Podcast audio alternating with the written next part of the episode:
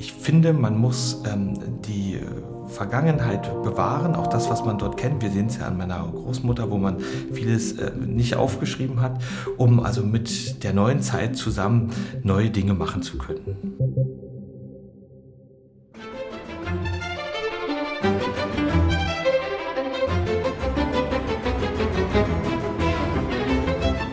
Hallo, hallo und herzlich willkommen zu der bereits 52. Episode des Dein Potsdam Podcasts. Heute ist der 15. September. Wir sind mitten in der Einheitsexpo hier in Potsdam und wir reden heute mit Mario Kade. Das Thema heißt Bolette Royal. Da wird uns Mario gleich ganz viel zu sagen können. Ähm, Mario, ich habe dich schon ein bisschen oder ich würde dich gerne ganz kurz charakteristisch so ein bisschen ähm, beschreiben. Wir beschreiben dich hier intern auch sehr, sehr gerne als Ur-Potsdamer, als Motivator, als absolut kreativer Gastgeber. Mario, wir fangen an mit einem kleinen Faktencheck. Ich sage allererstes Mal nochmal Hallo, ich bin Anne. Hallo Mario. Hallo Anne. Mario, du betreibst in Potsdam das Kars Restaurant auf dem Pfingstberg. Mhm, genau, seit 30 Jahren. Seit 30 Jahren, passend zu dem Thema. Äh, das heißt, du hast also pünktlich 1990 dort angefangen. Ja, wir haben am 1. August 1990 angefangen, also meine Mutter und ich, so als Zwei-Mann-Betrieb. Und das Witzige am 1. August 90 ist, ähm, ach, bevor ich aushole, erstmal vielen Dank, dass ich da sein darf. Und dann ist es also weit über die halbe hundert an, an ähm, jetzt Aufnahmen, finde ich total spannend. Ähm, ja, der 1. August 90, also es gab noch nicht das einige Deutschland. Es gab seit vier Wochen die D-Mark. Ähm, es gab noch nicht das Land Brandenburg, wir waren noch Bezirk Potsdam und Potsdam war die Bezirkshauptstadt. Das heißt also, unsere erste Gewerbegenehmigung, die wir bekommen hatten, wurden ausgestellt ähm, von der Bezirkshauptstadt Potsdam mit der Genehmigung der Hygieneinspektion des Bezirkes Potsdam. Und wir waren damit die erste Neugründung eines gastronomischen Betriebes, also eines Restaurants, nach Einführung der D-Mark. Wow, vielen Dank äh, für diesen Einblick. Äh, sehr, sehr spannendes Thema. Wenn ich dich fragen würde, wie sich Potsdam anhört, was würdest du antworten? Ich würde erst mal sagen, wie sich Potsdam anfühlt. Das wäre mir viel lieber. Ähm, ich habe äh, die, die, Kindheitserinnerung eines ähm, warmen Sommerhauches Genauso wie ähm, das eiskalte Klirren des Frostes gibt es jetzt zwar nicht mehr, aber das sind so meine Kindheitserinnerungen. Und das Geräusch, was mir am liebsten in Potsdam ist, ist das Geräusch von fliegenden Schwalben. Also wenn die sozusagen singend im Hochsommer durch die Luft ziehen. Das ist Potsdam für mich. Wahnsinn. Wenn du ähm, die Wahl hättest, einen Podcast mit jemandem aufnehmen zu können, eine Persönlichkeit, eine Potsdamer Persönlichkeit, tot oder lebendig, äh, wen würdest du denn da auswählen? Das würde ich tatsächlich gerne zusammen mit Matthias Platzig machen. Warum?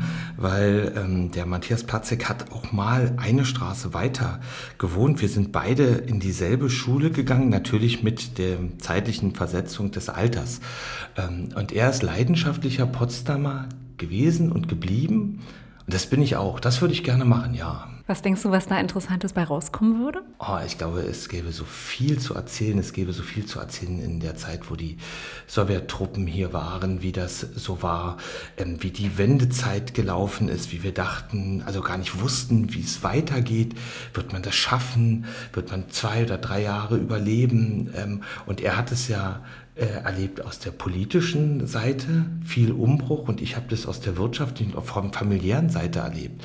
Also sozusagen vom Sozialismus der Planwirtschaft in die Marktwirtschaft hinein, obschon ich glaube, dass äh, der Ostdeutsche, der also sozusagen wie ich äh, seine gesamte Schulzeit im Osten hatte, auf die Marktwirtschaft ganz gut vorbereitet wurde. Insofern ähm, ging das, ja. Wenn wir jetzt zurück zur Gastronomie kommen, äh, ähm, wir haben so ein bisschen vorher recherchiert und haben unter anderem gehört oder uns ist zu Ohren gekommen, dass, ähm, ich sag mal, gemunkelt wird, dass deine Oma Schlossköchin in Ostpreußen war. Stimmt das? Also, ähm, das, das müssen wir sortieren. Also, tatsächlich, eine der Omas ähm, ist geboren worden in Lück in Ostpreußen. Und die wurde Schlossköchin genannt. Warum? Weil sie eine so ganz perfekte Küche mache. Die kochte also auch mit meinen Eltern zusammen früher in Werder im Rauenstein in den 60er und 70er Jahren. Und ähm, die hatte eine ganz feine Küche und man munkelt, das ist aber nicht genau herausgekommen, sie lebt ja auch leider schon so lange nicht mehr, dass ähm, sie hier ähm, von den Köchen des Stadtschlosses mit ausgebildet wurde. Ansonsten war sie aber Standortköchin für den Standortkommandanten am Werderaner Flugplatz und später Standortköchin für den, für den sowjetischen ähm, äh, Kommandanten des Flugplatzes in Werder. Sie hat aber Folgendes, darf ich das erzählen, was sie uns mitgegeben hat als Kinder mit ihrem ostpreußischen Dialekt? Unbedingt. Die sagte, also Jungchen, merkt dir eins, Rotkohl muss schmecken wie Kompott. Der Jans muss aus Polen kommen. Und wenn du Glück hast, kriegst ne Polsche Maid.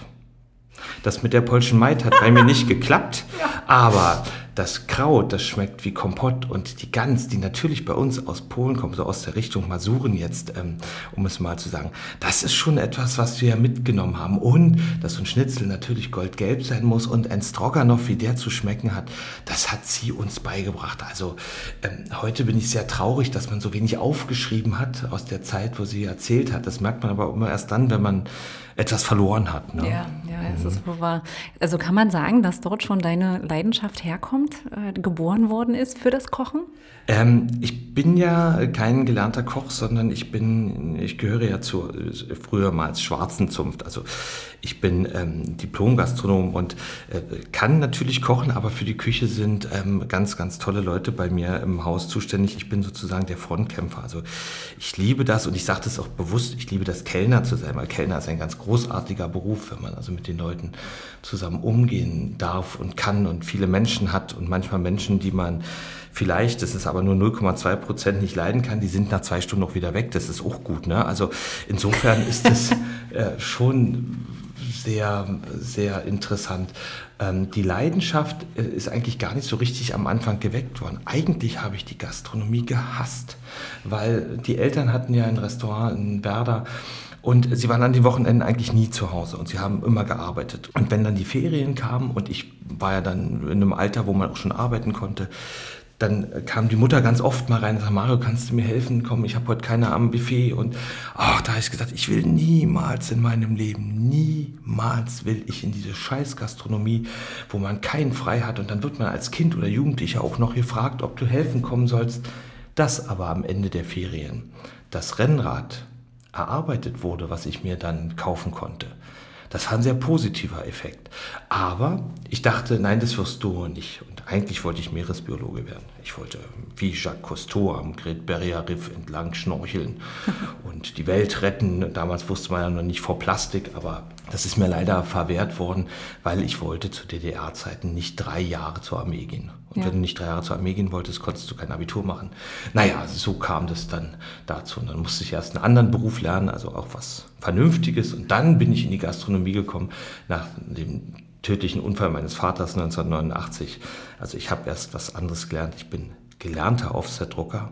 Offset-Drucker? Ja, genau. Ah, ja. Also ähm, das hieß zu DDR-Zeiten Facharbeiter für Drucktechnik. Warum? Weil ähm, in der Gastronomie gab es auch damals gerade keine, keine Lehrstellen. Und als wir dann 1990 ähm, auf dem Pfingstberg begonnen haben, habe ich also alles Kaufmännische und ähm, in einem Fernstudium nachgeholt, ähm, um dieses Haus jetzt führen zu können. Wenn jetzt vielleicht jemand aus weiter weg zuhört und der hört die ganze Zeit auf dem Pfingstberg, mhm. können wir ganz kurz sagen, muss man denn die Wanderstiefel anziehen, um dich besuchen zu können, um euer Restaurant schmecken zu dürfen? Ja, absolut. Ich meine, wir haben hier 57 Meter Höhe, da wird die Luft dünn. Nein, natürlich nicht.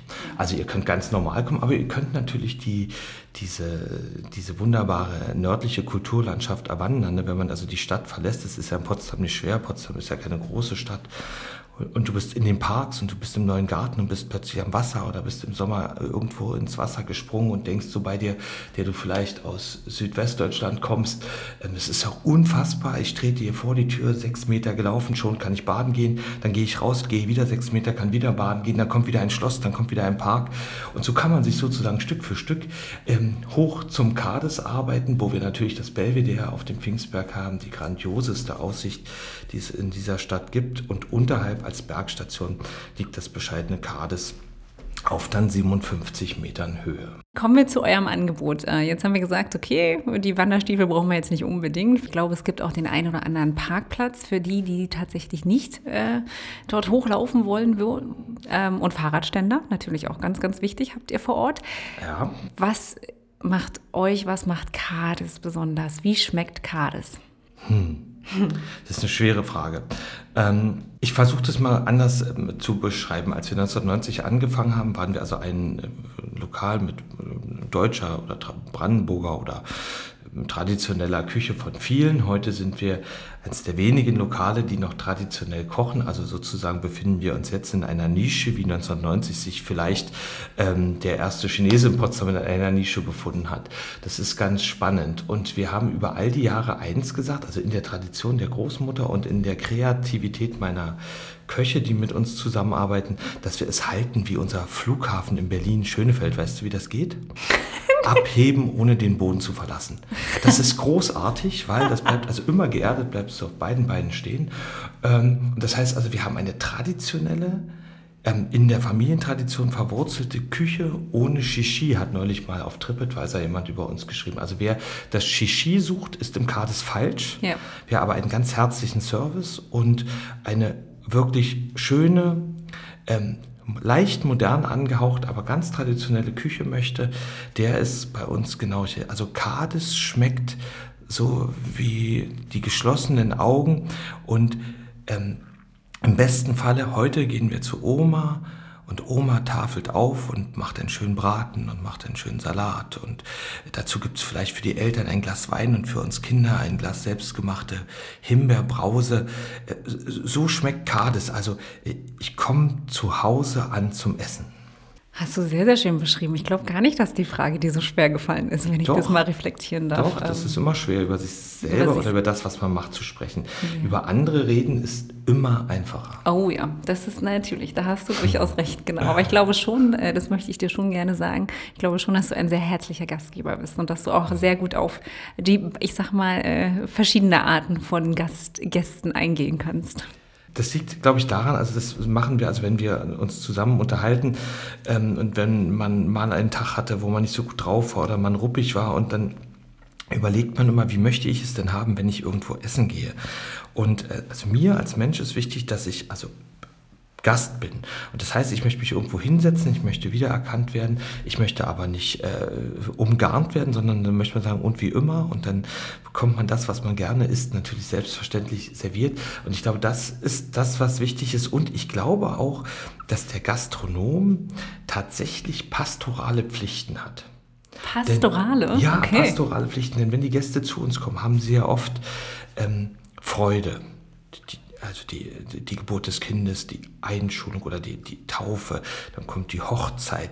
Ähm, man nimmt also an so viel Leben teil. Also wir haben jetzt Leute, die ihre Silberhochzeit bei uns gefeiert hatten, ihre grüne Hochzeit hatten, wo die Kinder bei uns also die Taufe, Einschulungsfeier, Konfirmation oder Jugendweihe und jetzt sogar die grüne Hochzeit wieder gefeiert haben. Also wo man Familien so begleitet hat in 30 Jahren.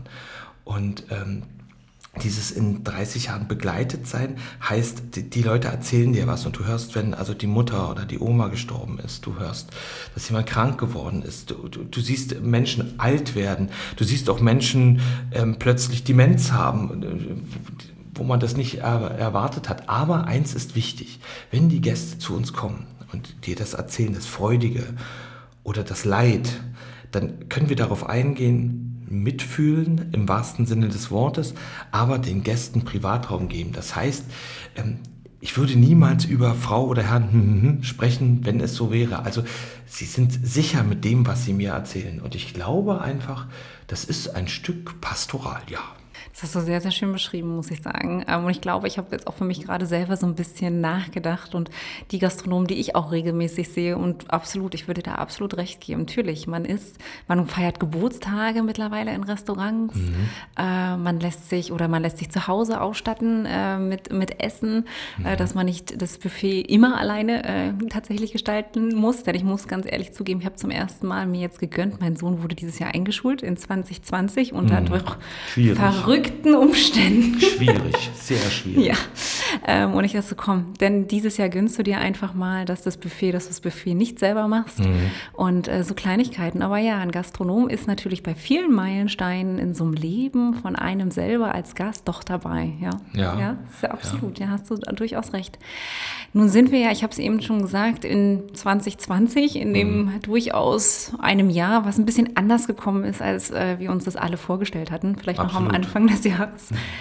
Ähm, lass uns über deine Hygienemaßnahmen ganz kurz reden, über die mhm. Abstandsregeln. Wie, mhm. wie funktioniert es bei Cades? Um einfach mal zu sagen, diese Dramatik dieses Jahres ähm, und das Nicht-Erkennen, was da kommt. Am 8. März hatten wir noch eine ganz wilde Frauentagsfeier bei uns, wo also ich glaube 60 Mädels ähm, Wein beschwingt sich ähm, mit dem hohen C zusammen in den Armen haben, haben singen lassen. Und da witzelte man noch etwas drüber, dass die Bundesregierung gesagt hat, man solle sich doch für 14 Tage ähm, Vorräte äh, anlegen. Und da war ich also auch dabei, haha, was ist denn das für ein Quatsch? Und das also eine Woche später ähm, das also Wirklichkeit würden, äh, wird und dann also weitere fünf Tage tatsächlich wir also abgeschlossen werden. Also, äh, dass man sagt, hier geht nichts mehr. Also Shutdown, das ist ja ein Wort, das wird hoffentlich das Unwort des Jahres werden, weil ähm, äh, also das war eine Zeit, wo man dachte, jetzt geht gar nichts mehr. Und nachdem wir dann uns mit dem Außerhausverkauf äh, ein bisschen gerettet haben und viele, viele Gäste uns die Solidarität erklärt haben und sagen, ja, wir kommen also das Essen abholen, obwohl jeder weiß, wenn du einen Braten abholst und der ist nach 20 Minuten, ist der natürlich nicht mehr so toll, wie wenn ich den gleich serviere. Aber wir wurden total gut unterstützt. Und dann kam der 15. Mai da wo man sagte, wir dürfen wieder und dann waren also sehr unterschiedliche Auslegungen der Gesetze da, also wie lege ich richtig aus und wir sind also heute sozusagen an einem Punkt angekommen, wo wir vieles dürfen, aber auf Abstand und das heißt natürlich, wir halten uns sehr strikt dran, um dem Virus keine Chance zu geben. Wenn Gäste ins Kades einreisen, dann ist es heute wie früher, sie werden platziert. Da lachen wir uns kaputt, steht draußen dran, heute wie früher, hier werden sie platziert. Dann müssen die Leute, bevor sie zu uns kommen, natürlich ihren Mundschutz aufsetzen, dann die Hände desinfizieren, dann kommen sie an meinen Counter. Dort ähm, entweder haben sie schon reserviert oder ich re äh, ähm, registriere den Namen und die Telefonnummer. Dann geht es an den Tisch. Am Tisch darf der Gast seine Maske absetzen. Alle Tische, ob im Garten oder im Restaurant, stehen auf 1,50 Meter Abstand, dass also zwischen den Gästen deutlich Luft herrscht, was auch, glaube ich, ganz schön ist für die Gäste, wenn sie nicht mehr wie früher so eng gedrängt sitzen müssen. Wenn die Gäste natürlich aufstehen und zum, zum WC laufen, müssen sie die Maske tragen. Warum? Wir selber tragen die Maske auch den ganzen Tag, ähm, weil wir ja nicht die 1,50 Meter Sicherheitsabstand gewährleisten können. Heißt also, ich glaube, wir geben dem Gast ein Großmaß Sicherheit, obwohl es uns sehr viel abverlangt. Also für die Mitarbeiter, für mich selber, der die Maske tragen muss den ganzen Tag. Ähm, und ich glaube auch, ähm, ein Stück weit für die Gäste, die wir immer so ein bisschen maßregeln müssen. Das ist ja ganz doof für einen Gastronom, wenn du also Schulmeister wirst. Aber der Gesetzgeber hat hier unbeabsichtigt bestimmt, aber diese ordnungspolizeilichen Aufgaben auf uns abgewälzt, sodass wir also die Leute disziplinieren müssen. Und wenn man natürlich mit 20 Personen eine Einschulung feiern will, wie ich es jetzt hatte, dann haben 20 Personen mit ähm, fünf verschiedenen Tischen gesessen, auf 1,50 Abstand. Jeder Haus stand für sich alleine am Tisch und zwischen den Tischen dann mit Maske. Das ist anstrengend, das ist herausfordernd. Aber wenn man dafür ein gutes Essen und einen herzlichen Service bekommt und zu Hause nicht kochen muss und trotzdem sagt, in diesem Corona-Jahr haben wir trotzdem geheiratet oder trotzdem Einschulung gefeiert, dann ist das, glaube ich, schon ganz witzig. Und ähm, was sagt man denn zur Silberhochzeit seinen Kindern, wenn die fragen, sag mal, wer sind denn die Leute alle auf dem Hochzeitsbild mit Maske? Ähm, ist ja auch interessant, ne? Ich erkenne ja Mutti gar nicht, sagt der Fall, ich erkenne die auch nicht. Also sehr interessant, ja. Ja. Ja, es ist alles ein bisschen anders gekommen und wir hoffen mal, dass jetzt die Herbstsaison, äh, dass, dass ihr auch da weiterhin offen habt. Äh, ich bin mir ziemlich sicher, dass ihr auch euch da jetzt schon Gedanken macht, ähm, mhm. wie ein Service am Gast dann aussehen kann. Mhm. Ja, äh, also wir werden auch in den Innenräumen auf Abstand natürlich bleiben müssen. Und wir werden das, glaube ich, zukünftig auch beibehalten, wenn Corona nicht mehr da ist. Ähm, ich bin gerade dabei und gucke, ob es mobile Filteranlagen mit HEPA-Filtern gibt, die also Virenlast auch ähm, befreien durch ähm, Blaulicht- oder äh, Schwarzlichtbestrahlung. Das weiß ich noch nicht, da gibt es gerade Studien zu. Also um dem Gast auch in der Winterzeit ein möglichst sicheres Essen garantieren zu können. Und vielleicht hat es ja auch den positiven Effekt, dass wenn wir uns alle so ein bisschen an die Masken gewöhnt haben, das haben wir ja schon dass vielleicht auch die normale, in Anführungsstrichen, Grippewelle viel ähm, schwächer ausfallen wird, weil die Leute sich viel weniger anstecken. Also ich glaube, das ist alles möglich. Angst darf uns nicht beherrschen. Dann werden wir unsicher. Aber Vorsicht ist nun mal die Mutter der Porzellankiste, kann man sagen, was man will. Ja, und Rücksichtsnahme, genau. Ja, genau. Rücksicht, genau. ja, würde ich auch unterstreichen. Ja, mhm. Absolut wichtig, weil ich möchte auch nochmal dahin ähm, so ein bisschen plädieren genau Gastronomen wie ihr, auch Friseure, ähm, Floristen mhm. und ähnlich, die tragen die Maske teilweise den ganzen Tag Absolut. auf der Arbeit. Ja? Absolut. Es ist natürlich auch so, ähm, wenn man gerade in einem, ob nun Büroteam oder anderem Arbeitsteam, man ist ja mit dem Kollegen oder der Kollegin eigentlich viel länger zusammen als mit dem Partner oder der Partnerin. Ja, man ist ja acht Stunden zusammen, man, man fährt hin und sieht sich abends dann nochmal zwei Stunden. Also ich weiß gar nicht, ob eine enge Bürogemeinschaft nicht eher ein Hausstand ist als die Familie an sich, aber das nur mit einem Lächeln versehen, ähm, weil ich glaube einfach, dass, dass dort auch viel eher, also natürlich ein Infektionsgeschehen entstehen kann, aber auch viel eher keins entsteht. Ich glaube eher, dass die Gefahr besteht, wenn also Leute ähm, sich Jahre nicht gesehen haben und sie kommen eben, der eine kommt aus Dresden, der andere aus Hamburg, der, der nächste kommt aus Rostock und man trifft sich wieder, denn das Virus ist ja unter uns, wir schleppen es ja nicht mehr ein, es ist ja da. Ne? Und ich denke, dass gerade in diesem Fall die Ansteckungsgefahr ganz groß ist. Ich glaube nicht mal, dass sie so sehr groß ist bei den Leuten, die ich jeden Tag sehe, wenn die nicht gerade von einer Familienfeier aus Rostock kommen, wo sich also ganz Deutschland mit 60 Leuten getroffen hat. Mhm. Hast, hast du vielleicht recht, wir werden, wir werden es sehen. Wir müssen auch noch auf einen wichtigen Punkt eingehen, ähm, Thema Essensverträglichkeiten, wenn wir, ja. wenn wir von, von Essen reden. Mhm. Und äh, wir haben recherchiert, dass 90 Prozent deiner Speisen glutenfrei sind. Absolut. Wir haben uns 2000, dann lass mich überlegen, 2006 haben wir uns damit angefangen zu beschäftigen, im Rahmen von Servicequalität Deutschland. Da ging es also in der Stufe 1 darum, hm, äh, was haben Sie denn für neue Gästegruppen, wie können Sie die erreichen? Ja, und dann denkt man immer, hm, was macht man denn da? Neue Gästegruppe, wer ist denn das? Ist es der Jugendliche? Ist es die Oma? Die sind ja schon bei uns, die Leute mittleren Alter sind schon bei uns. Hm, ja, machen wir es uns einfach, denken wir an den im Rollstuhl sitzenden ähm, als neue Gästegruppe und haben dann aber gemerkt, hm, wenn man sich also mit neuer Gästegruppe beschäftigt, beschäftigt man sich ja auch damit, wie man also als Kaufmann seinen persönlichen Ertrag und die Löhne und Gehälter verbessern könnte. Also heißt mehr Umsätze, mehr Erträge erzielt. Und durch eine gute Freundin von uns äh, sind wir, also die hat so eingeworfen, ja, ich bin Zöli, ich leide an Zöliakie und hier und ich kann nirgendwo essen gehen. Boah, und haben uns überlegt, Mensch, glutenfreie Küche, gucken wir mal. Und haben so eine Bestandsaufnahme gemacht, was ist bei uns glutenfrei schon? Haben gemerkt, es waren über 60 Prozent aller Sachen, die wir hatten und haben dann gemerkt, wenn wir jetzt unsere Küche noch um weitere 20, 30 Prozent ändern, dann kochen wir noch frischer als vorher, brauchen überhaupt kein Convenience mehr, können kontrollieren, was wir bringen und sind da auf die glutenfreie Küche gekommen. Manchmal ist die Karte sogar zu 100% glutenfrei. Ähm, die Gäste sind ja da so, dass sie sich immer outen und sagen, hier können Sie uns beraten, dann bekommen die von uns eine kompetente Beratung. Und ähm, das Witzige war, dass wir dann plötzlich deutlich mehr Hochzeiten hatten, weil die Braut oder Bräutigam äh, haben an Zöliakie gelitten oder die Mutter oder der Vater von den beiden. Ähm, und viele, viele Gäste extra zu uns kommen. Und es ist also für uns eine absolut ertrags ähm, äh, versprechende und sehr dankbare Gästegruppe, die sehr froh ist, wenn sie ähm, sicher essen gehen kann und auch sicher durch uns ähm, durch den Abend oder den, das Mittagessen geleitet wird. Also dass der Service wirklich eine sichere Empfehlung für die Speisen gibt. Und da sind wir ganz stolz drauf und wir waren da Vorreiter und ich glaube, wir sind es in Potsdam immer noch, weil sich so viele nicht so richtig damit beschäftigen wollen. Aber das ist für uns selbstverständlich und für die vielen Gäste, die zu uns kommen, ist es natürlich toll, wenn die sicher essen können und von der Vorspeise bis zum Nachtisch alles genießen dürfen. Okay, sehr, sehr interessant. Ich meine, es gibt ja immer, immer mehr tatsächlich Leute, die an Lebensmittelunverträglichkeiten mhm. leiden.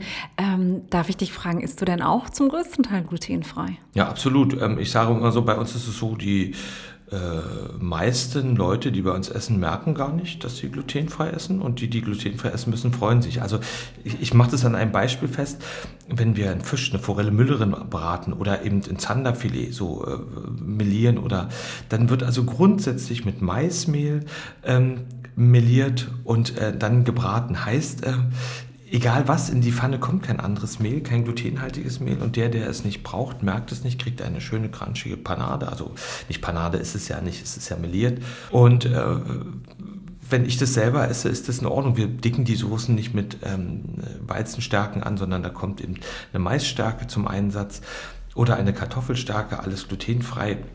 Bei den Desserts, Panna Cotta, es ist alles selbst gemacht, glutenfrei, da gibt es gar, gar nichts, was da passieren kann. Und ähm, es ist überhaupt nicht schlimm. Das Einzige, was doof ist, was wir also bis dato auch noch geschmacklich nicht richtig hinbekommen haben, ist ein glutenfreies Brot. Das ist äh, schwierig, weil, also schwierig zu backen, schwierig zu handeln. Ich habe mal der Freundin ein Brot gebacken, weil ich, und ich wusste gar nicht, was da passiert. Und dann habe ich das hingelegt und war ganz stolz. So ein Kilo glutenfreies Brot. Und wenn du das aber nicht sofort einpackst in Folien und einschweifst, einschweißt, ist es am nächsten Tag so hart wie Granit. Und das hat sie immer noch zu stehen. Es ist in ihrer Schrankwand drin. Das erste gebackene Brot von Mario leider nicht zu genießen. Also insofern haben wir da auch ein bisschen äh, probiert. Brot ist schwer, aber alles andere ist ganz einfach. Würdest du sagen, es hatte gesundheitliche Auswirkungen auf deinen Körper? Nö. Nö. Nö. Nö ich glaube nicht. Du glaubst nicht? Okay. Nee. Okay. Was hat es denn mit der Boulette Royale auf sich? Ja, Bolette Royal, das ist so eine Sache. Also wir, wir, wir haben uns schon mal über, oder anders. Also es nervt mich, dass man schönes Essen oft so mit Sylt in Verbindung setzt. So, also ne, Sylt, Champagner, Surf and Turf, Filetchen und Hummerchen und da. Und das Ganze kostet dann 50 Euro oder so pro Person. Und dann habe ich mir überlegt, Surf and Turf, na sag doch mal, was ist denn eigentlich so? So, so brandenburgisch, ne? was ist denn so preußisch sparsam, was ist aber trotzdem kulinarisch interessant. Und dann haben wir immer überlegt und sind also immer wieder auf diese Edelfleischsorten gekommen. Das ist ja total langweilig. Ne? Also Rinderfilet kann jeder und Hummer, weiß gar nicht, muss nicht sein. Und da sehe ich, wie gerade, ich glaube, der Chris oder der Kevin so seine Bulette macht und die rollt. Ne? Und da denke ich, ah, Bulette ist doch das Rinderfilet des Bodenständigen. Also hatten wir schon das erste. Und dann haben wir überlegt, ja, und dann tolle Gemüse und tolle Pilze. Und dann fiel mir das Spreewälder Sauerkraut ein. Bulette und Sauerkraut ist an sich ja ähm, langweilig, also Surf and Turf. Äh, und dann kam wir auf Mensch, eine Garnele. Und dann haben wir also ausprobiert, das, äh, das Sauerkraut zu machen mit einem Secco rein, also mit einem Prosecco. Mhm. Das ist also der Champagner-Ersatz im Essen. Dann die frisch gemachte Bulette. Obendrauf die Garnele, Surf and Turf, sozusagen ähm, das äh, Brandenburger Surf and Turf hier in Potsdam.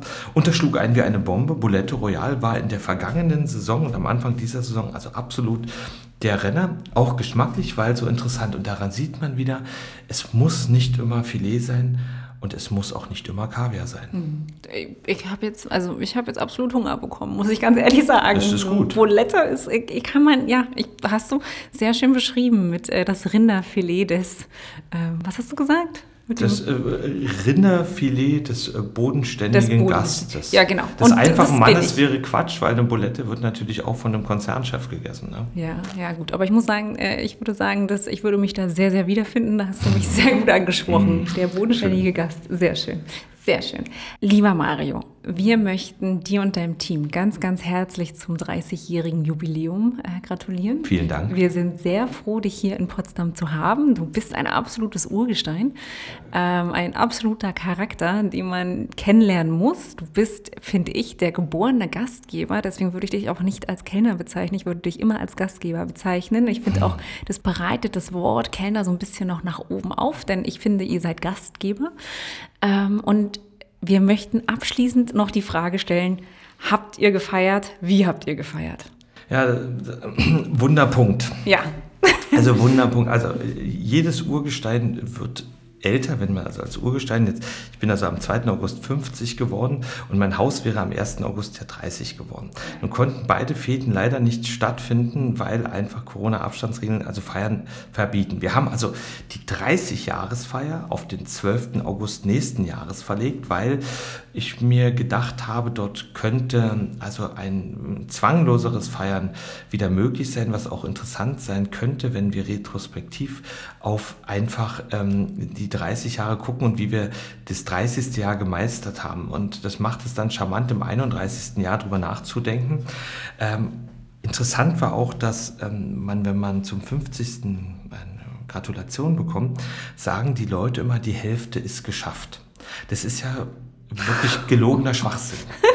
Weil mit 50 ist ein Großteil geschafft. Denn ich habe mal geblättert, statistisch gesehen werden nur 2% aller 1970 Geborenen 100. Und 64 Prozent erreichen, wenn sie Glück haben, das 81. oder 82. Lebensjahr. Das heißt also, mit 50 ist ein Großteil geschafft. Und das macht so ein bisschen demütig, weil man sich dann denkt, Moment, also du hast einen Großteil deines Arbeitslebens jetzt dort auf dem Pfingstberg verbracht, also eigentlich dein gesamtes Arbeitsleben, hast mit vielen Leuten zusammengearbeitet, hast viele Leute ausgebildet, viele Leute, die bei dir geblieben sind, äh, hast dir einen Namen vielleicht erarbeitet, grüßt auch Leute, die du nicht kennst in der Straße, weil du Angst hast, die könnten deine Gäste sein und du würdest nicht grüßen. Das ist total wichtig, obwohl die meisten Gäste dich in Zivil gar nicht erkennen. Ähm, auch das ist, äh, die Potsdamer sind total nett, da wird immer gegrüßt, äh, das hat man sich angewöhnt. Ähm, aber jetzt überlegt man sich, jetzt, es sind also noch, ich möchte eigentlich noch so, so zehn Jahre machen und dann würde ich schon, glaube ich, gerne ähm, mehr Ruhe haben wollen. Aber das weiß ich heute noch nicht so richtig. Das ist auch richtig so. Ich glaube nicht, dass du schon fertig bist. Und es kommt ja nächstes Jahr noch eine große Feier, habe ich genau, gehört. Genau, absolut. Sehr schön. Lieber Mario, unsere Zeit ist am Ende. Es ging doch sehr, sehr schnell. Das hat mir sehr viel Freude bereitet. Mir ich habe auch. viel gelacht. ähm, und ich würde mich natürlich freuen, wenn du gerne wieder mal zu uns kommst ins Podcast-Studio. Wenn ihr mich einladet, Na, gerne. aber.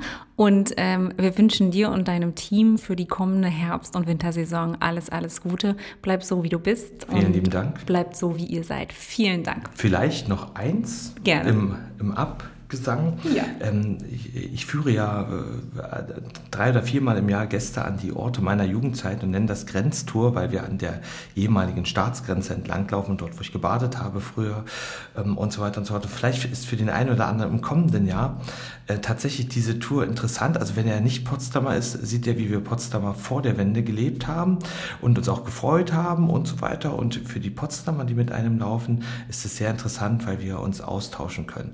Und ähm, ich finde, man muss ähm, die Vergangenheit bewahren, auch das, was man dort kennt. Wir sehen es ja an meiner Großmutter, wo man vieles äh, nicht aufgeschrieben hat, um also mit der neuen Zeit zusammen neue Dinge machen zu können.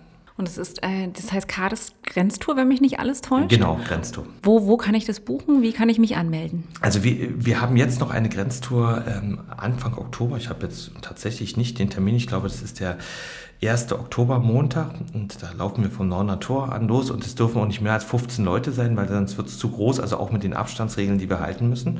Und laufen dann also an den Orten meiner Jugendzeit, von meiner Schule angefangen bis hin zum Sportplatz und der Mauer und dann den, äh, der Seestraße dort, wo früher Edeldiskotheken waren und heute Edelrestaurants sind und ähm, wo so viele tolle Prominente wohnen, die auch nach Potsdam gekommen sind und wo wir dann gucken, wo der Grenzzaun eingebuddelt ist. Ähm, am Heiligen See. Das sieht man heute noch, die erste Grenzlinie.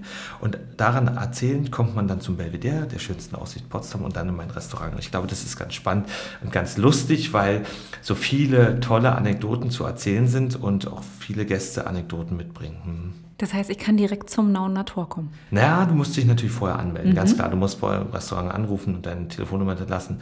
Dann 14 Uhr Nauener Tor und dann, dann geht es los dann mit mir zusammen. Los. Alles klar. Siehst du, dann hast du es jetzt gerade noch mal genau auf den Punkt gebracht, warum ich dich eingangs als kreativen Gastgeber äh, eingeleitet habe. Vielen Dank nochmal für ich den kleinen Exkurs. Auch. Mach's gut und bis zum nächsten ja, Mal. Bis zum nächsten Mal. Tschüssi. Tschüss. Tschüss.